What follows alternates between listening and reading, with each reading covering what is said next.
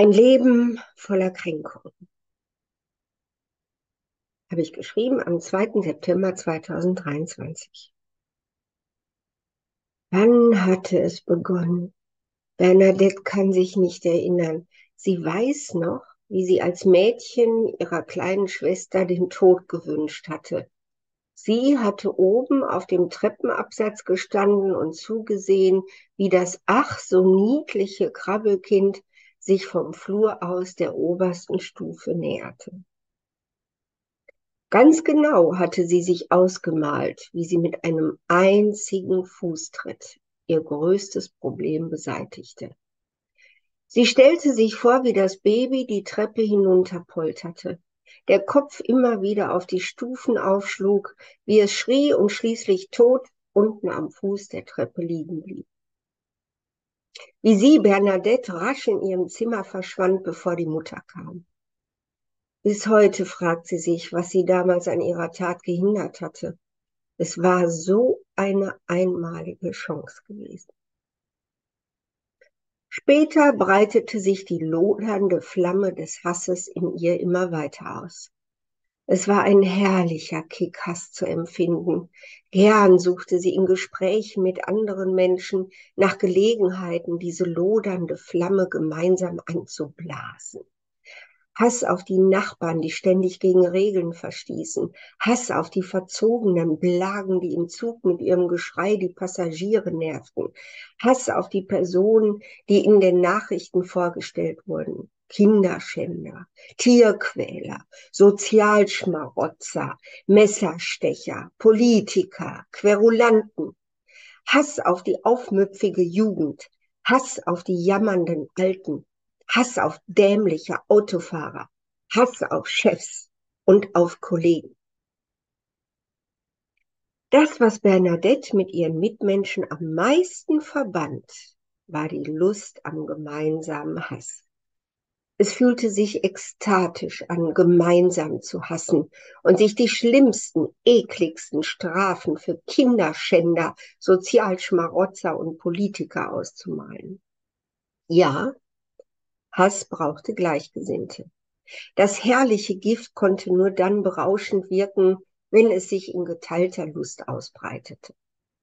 Allein und in der Stille verstärkte Hass das Gefühl von Ohnmacht, Ungerechtigkeit und Kränkung, machte einsam und tat weh. In einer Gruppe Gleichgesinnter machte Hass stark, wild, unbesiegbar. Gemeinsam wurde denkbar, den Genuss der fantasierten Tat zu realisieren. Hängt ihn höher! Doch nun liegt Bernadette da, unten an der Treppe und es wäre zu spät für Reue und Umkehr. Vor wenigen Stunden hat sie anscheinend so etwas wie einen Schlaganfall gehabt, als sie die Wendeltreppe in ihrem Haus hinuntergehen wollte. Vielleicht war es auch etwas anderes gewesen. Wie sollte sie das wissen? Tatsache war, dass sie nun unten liegt, sich nicht bewegen kann und auch nicht sprechen. Unzählige Bilder sind während des Sturzes an ihr vorbeigerauscht. Und alle Bilder drehen sich um dieses eine blöde Thema. Hass auf dies, Hass auf das, böse Wünsche für dieses, böse Wünsche für jenes. Was soll das? Bernadette liegt reglos da und hasst, dass sie so malträtiert wird von diesem Wust an Vorwürfen. Ihre Hilflosigkeit wird gnadenlos ausgenutzt von etwas, was sich jetzt anscheinend hervortraut aus dem Unterbewusstsein. Lass mich in Ruhe, schreit sie stumm in ihrem Kopf. Doch niemand gehorcht. Ihre lebenslang empfundene Ohnmacht hat ihren Zenit erreicht. Nichts mehr kann sie trösten. Alles, was noch bleibt, ist die panische Angst vor dem Tod. Am nächsten Morgen ist Bernadette tot. Ihre Tochter findet sie einige Wochen später, nachdem sie immer wieder vergeblich versucht hat anzurufen. Es ist Hochsommer und der Anblick, der sich der Tochter bietet, ist unschön. Der Gestank ist so schlimm, dass sie sich erbrechen muss neben der toten Frau. Hätte sie geahnt, dass eine wochenlang verwesende Leiche sie erwartet, hätte sie ihren Mann geschickt, nach der Mutter zu schauen. Doch nun ist es zu spät. Sie würde diesen gräulichen Moment nie wieder vergessen können. Die Tochter verkauft das elterliche Haus, nachdem es von Expertenteams zu horrenden Kosten gereinigt worden ist, so rasch wie möglich. Eigentlich hatten sie und ihr Mann hier einziehen wollen, wenn die Mutter gestorben ist. Doch daran ist nun nicht mehr zu denken. Schade um die herrliche Lage und das große Grundstück. Schon vor 15 Jahren hatte die Mutter das Eigentum an ihr Kind überschrieben, um es vor dem Zugriff des Staates zu schützen bei Pflegebedürftigkeit.